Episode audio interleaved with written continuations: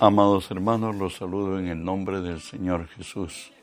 Que la virtud y la gracia de Él hoy sea sobre nosotros, sobre los nuestros, el momento que estemos, la circunstancia que pasemos, aun las confrontaciones que tengamos, recuerde que si Dios es por nosotros, nada ni nadie podrá contra nosotros. Hoy estamos estudiando la palabra del Señor en el Salmo 7, el verso 9, que nos dice, fenezca ahora la maldad de los inicuos, mas establece tú al justo, porque el Dios justo prueba la mente y el corazón. Oramos, Padre, bendigo tu nombre, te doy gracias que siendo hombre me concedes el privilegio de presentarme delante de ti y ponerme por ti delante de tu pueblo. Por ello te cedo, Señor, mi voluntad, mis pensamientos, las palabras de mi boca, mis actitudes y acciones, las sujeto y las someto a ti. Y tú que vives en mí, haz tu obra a través de mí. Por tu nombre, Jesús, tomo autoridad sobre toda fuerza del mal que se haya filtrado en este lugar o al lugar a donde esta señal alcance. En tu nombre los ordeno que se aparten de nosotros que huyan en el nombre de Jesús. Y en el nombre de Jesús, Dios Espíritu Santo, permíteme decirte, bienvenido Espíritu Santo, hoy unge mis labios con tu poder, pon tus palabras en mi boca, unge los oídos de mis hermanos, para que la palabra tuya se quede en nosotros, en el nombre de Jesús. Hoy estamos estudiando la serie que he titulado El prueba la mente y el corazón. Estudiaremos en esta clase que tenemos hoy, libres en Cristo. Segunda de Pedro 2.19 nos dice, les prometen libertad y son ellos mismos esclavos de corrupción, porque el que es vencido por alguno es hecho esclavo del que lo venció.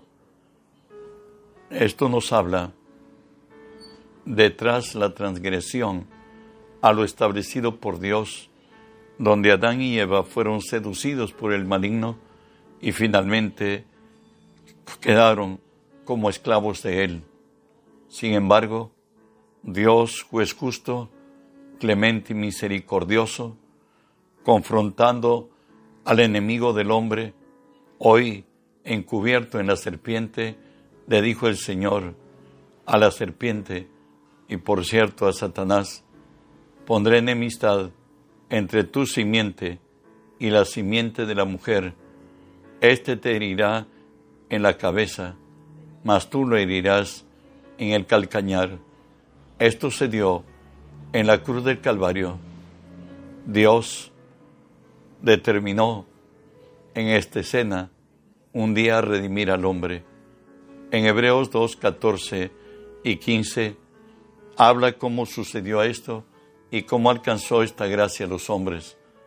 Nos dice así, así que por cuanto los hijos participaron de carne y de sangre, él también participó de lo mismo para destruir por medio de la muerte al que tenía el imperio de la muerte, esto es, al diablo, y librar a todos los que por el temor de la muerte estaban toda la vida sujetos a servidumbre.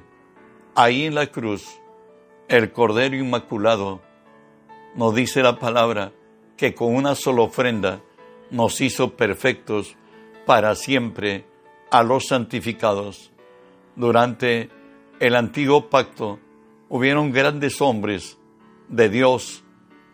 Sin embargo, ninguno de ellos confrontó al enemigo el diablo no estaba en ellos la capacidad de hacerlo, mas el que lo pudo hacer, nos dice de él la palabra de Dios así, en Lucas 11, cuando el hombre fuerte armado guarda su palacio, en paz está todo lo que posee, pero cuando viene otro más fuerte que él y le vence, le quita todas las armas que confiaba y reparte el botín. Esto sucedió con Jesús. Él es el hombre más fuerte que el hombre fuerte. Él venció a Satanás en la cruz, le dio herida de muerte, y Él tiene el derecho de repartir el botín. Y tras la gloria que tuvo con su muerte en la cruz, nos dice la palabra en Efesios 1, la cual operó en Cristo resucitándole de entre los muertos, sentándole a su diestra en los lugares celestiales sobre todo principado y autoridad y poder y señorío, y sobre todo nombre que se nombra en este siglo, sino también en el venidero, y sometió todas las cosas bajo sus pies, y lo dio por cabeza sobre todas las cosas a la iglesia. Hoy Jesús es el Señor, todo está sujeto bajo su autoridad. Ahí en la cruz nos dice Colosenses en capítulo 2, despojando a los principados y a las potestades, los exhibió públicamente, triunfando sobre ellos en la cruz. Cristo es el vencedor, Él tiene el derecho de tomar la mejor parte, pues el enemigo, el diablo, y ha sido vencido. Cristo le ha dado herida de muerte y a nosotros la iglesia nos ha dado su nombre para que en su nombre echemos fuera demonios. ¿Sabe qué? Hoy estamos libres del opresor, porque con una sola ofrenda, nos dice la palabra, Él nos hizo perfectos para siempre a los santificados. Romanos 5 nos dice el verso 17, pues si por la transgresión de un solo hombre reinó la muerte, mucho más reinarán en vida por uno solo, Jesucristo, los que reciben la abundancia de la gracia y el don de la justicia. ¿Sabes? En Cristo, Él nos ha llamado a reinar en vida en esta tierra. A los que hemos recibido la abundancia de la gracia, lo que es el consumado de Jesús en la cruz y el don de la justicia, por el cual somos hechos hijos de Dios y herederos de su gracia. En 1 Corintios 15, 22 nos dice, porque así como en Adán todos mueren, en Cristo todos serán vivificados. Hoy los que hemos nacido de Él, no miramos las cosas que se ven, sino las cosas que no se ven, porque las cosas que se ven son temporales y las que no vemos son eternas. A nosotros nos han llamado a un mejor estilo de vida, nos dice la palabra, porque en el Evangelio la justicia de Dios se revela por fe y para fe, como está escrito, mas el justo por la fe vivirá. Hoy estamos en Cristo y tenemos otra forma de vivir. Vivimos por la palabra y por el Espíritu de Dios. Y de ahí que nos dice la palabra, nos centra que hoy en Cristo nuestra ciudadanía está en los cielos, de donde también esperamos al Salvador, a nuestro Señor Jesucristo. ¿Sabes? En la nueva vida somos libres del temor, somos libres de toda enfermedad, de toda dolencia, de las maldiciones que vinieron tras la caída de Adán. Y nos dice Romanos 8:15, pues no habéis recibido el espíritu de esclavitud para estar otra vez en temor, sino que habéis recibido el espíritu de adopción, por lo cual clamamos, Abba Padre. Dios nos ha dado espíritu de, de poder, de amor y de dominio propio.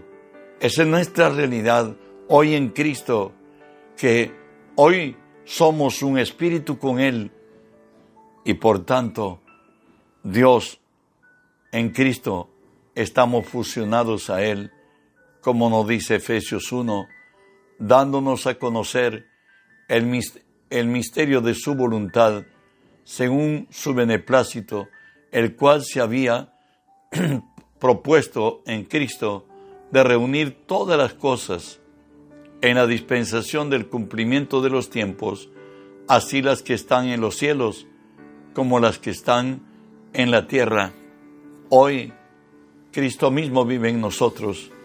De ahí que la palabra nos dice que somos el templo de Dios. y no solo ello, sino que Dios nos hizo sentar juntamente con Cristo, que lo dice así en Efesios 2.6, y juntamente con Él nos resucitó, asimismo nos hizo sentar en lugares celestiales en Cristo. ¿Eso qué quiere decir? Que tenemos, tenemos autoridad, poder y dominio. Y en Lucas 10 nos dice, he aquí os doy potestad de hollar serpientes y escorpiones y sobre toda fuerza del enemigo, y nada os dañará. Jesús ya resucitado nos dice así, estas señales seguirán a los que creen en mi nombre echarán fuera demonios, hablarán nuevas lenguas, tomarán en las manos serpientes, y si vivieren cosa mortífera, no les será daño. Sobre los enfermos pondrán sus manos y sanarán. El Señor ha puesto a todos nuestros enemigos debajo de nuestros pies y nos ha dado por herencia todo el triunfo de Jesús en la cruz. En Apocalipsis 5:12 nos dice lo que Jesús debería tomar en posesión, que decían a gran voz, el cordero que fue inmolado es digno de tomar el poder, las riquezas, la sabiduría, la fortaleza, la honra, la gloria y la alabanza. Al caer Adán, hipotecó toda la creación al adversario del diablo, de tal manera que en la tentación de Jesús en el desierto, por cierto, por el maligno, nos dice esto, Lucas 4, y le llevó el diablo a un monte alto y le mostró en un momento todos los reinos de la tierra y le dijo el diablo, a ti te daré toda esta potestad y gloria de ellos, porque a mí me ha sido entregada, no dice porque a mí me pertenece, sino que a mí me la entregó Adán, a quien y a quien quiero, dice él, la doy. Si postrado me adorases, todos serán tuyos Respondiendo Jesús le dijo, vete de mí, Satanás, porque escrito estás, al Señor tu Dios adorarás y solo a Él servirás. Jesús en la cruz nos dice la palabra que siendo rico se hizo pobre. Según de Corintios 8, verso 9, porque ya conocéis la gracia de nuestro Señor Jesucristo, que por amor a vosotros se hizo pobre, siendo ricos, para que vosotros con su pobreza fueseis enriquecidos. Recuerde que leímos Apocalipsis 5:12, que digno es el Cordero de tomar el poder, las riquezas, la, la sabiduría, la fortaleza, la honra, la gloria y la alabanza. Él le quitó a Satanás lo que había hipotecado Adán.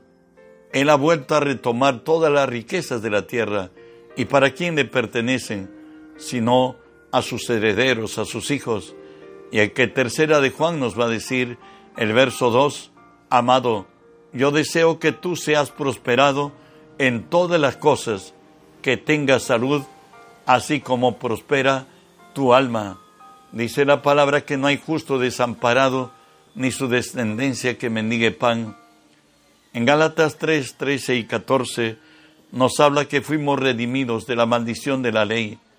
Cristo nos redimió de la maldición de la ley, hecho por nosotros maldición, porque escrito está, maldito todo el que es colgado en un madero, para que en Cristo Jesús las bendiciones de Abraham alcanzasen a los gentiles a fin de que por la fe recibiéramos eh, la promesa del Espíritu. Hoy, en Cristo, estamos libres de la ley.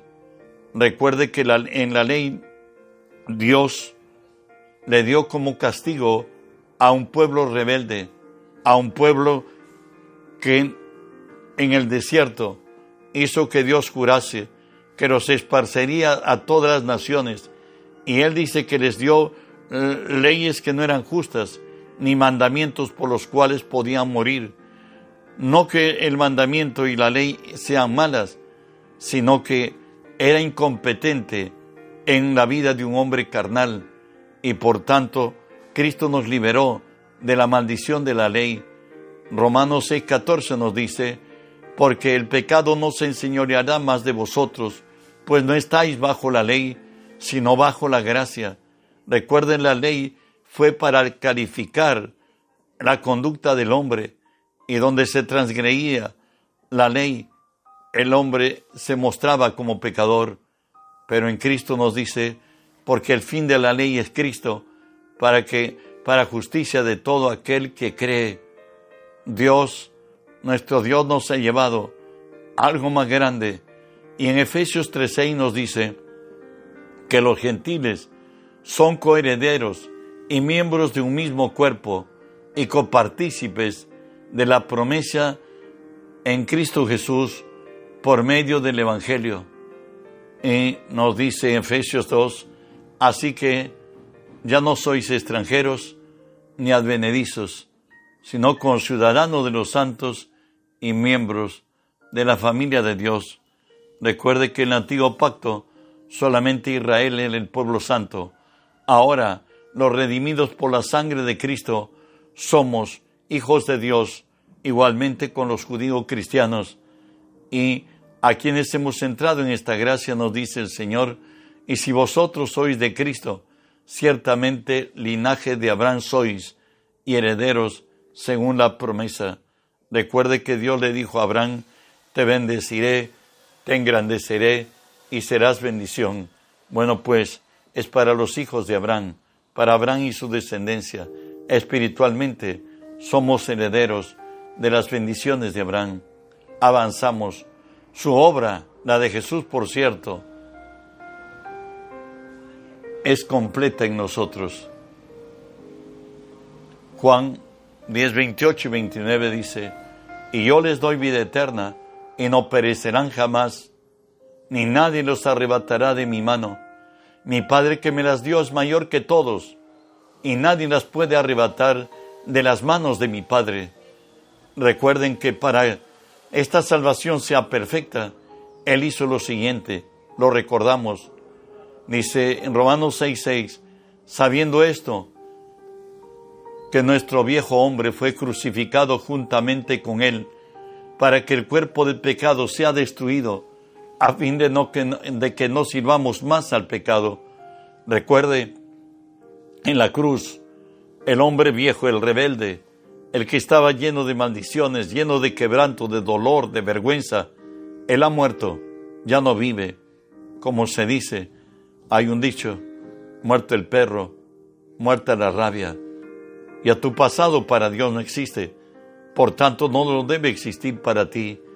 Y no solo eso hizo el Señor, Él, nuestra conciencia, extinguió nuestro pecado, como lo dice Hebreos 9:14, cuanto más la sangre de Cristo, el cual mediante el Espíritu Eterno se ofreció a sí mismo sin mancha a Dios, limpiará vuestras conciencias de obras muertas para que sirváis a Dios vivo.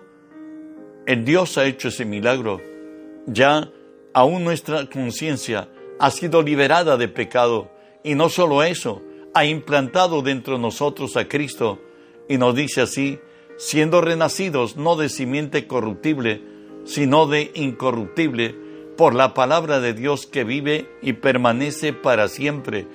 ¿Y quién, y quién es lo que ha venido a nosotros? Nos dice Colosenses 1, 26 y 27, el misterio que había estado oculto por siglos y edades, pero que ahora ha sido manifestado a sus santos, a quienes Dios quiso dar a conocer las riquezas de la gloria de este misterio entre los gentiles, que es Cristo en vosotros, la esperanza de gloria. Hoy, Cristo vive dentro de nosotros, de cada cristiano. Él es el que hace la obra. Al venir en nuestras vidas, somos la justicia de Dios. Y al ser la justicia de Dios, todo lo que es Cristo, que vive en nosotros, hoy va a operar en nosotros. Lo que tenemos que permitir que fluya esa gracia, esa sabiduría, esa inteligencia, su poder, su carácter, y podamos decir como Pablo, ya no vivo yo, mas Cristo vive en mí, y lo que ahora vivo, lo vivo en la fe del que me amó y se dio por mí. Recuerde que en Jesús tenemos bendiciones de vida presente y, vida y bendiciones de vida eterna. Y todo ello se nos ha sido dado, según Pedro, en preciosas y grandísimas promesas, como lo leo en segunda de Pedro 1, como todas las cosas que pertenecen a la vida y a la piedad, nos han sido dadas por su divino poder, mediante el conocimiento de aquel que nos llamó por su gloria y excelencia, por medio de, las cuales nos ha, nos ha dado preciosas y grandísimas promesas, para que por ellas llegases a ser participantes de la naturaleza divina, habiendo huido de la corrupción de, que hay en el mundo a causa de la concupiscencia. Hoy en Cristo tenemos preciosas y grandísimas promesas. Si éstas las descubriéramos y la tomáramos y la hiciéramos nuestro, porque lo que nos piden a nosotros, si puedes creer, para el que cree todo es posible. Bajo cualquier circunstancia y tribulación igualmente, podemos decir, ¿quién nos separará del amor de Cristo? ¿Tribulación o angustia o persecución o hambre o desnudez o peligro o espada? Como está escrito, por causa de ti somos muertos en todo el tiempo, somos contados como ovejas de matadero.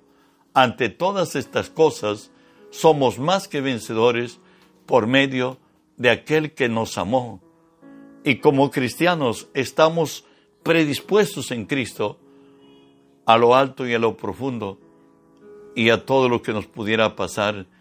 De ahí que Pedro, perdóneme Pablo, nos dice lo siguiente, sé vivir humildemente y sé tener abundancia en todo y por todo estoy enseñado, así para estar saciado como para tener hambre, así para tener abundancia como para padecer necesidad.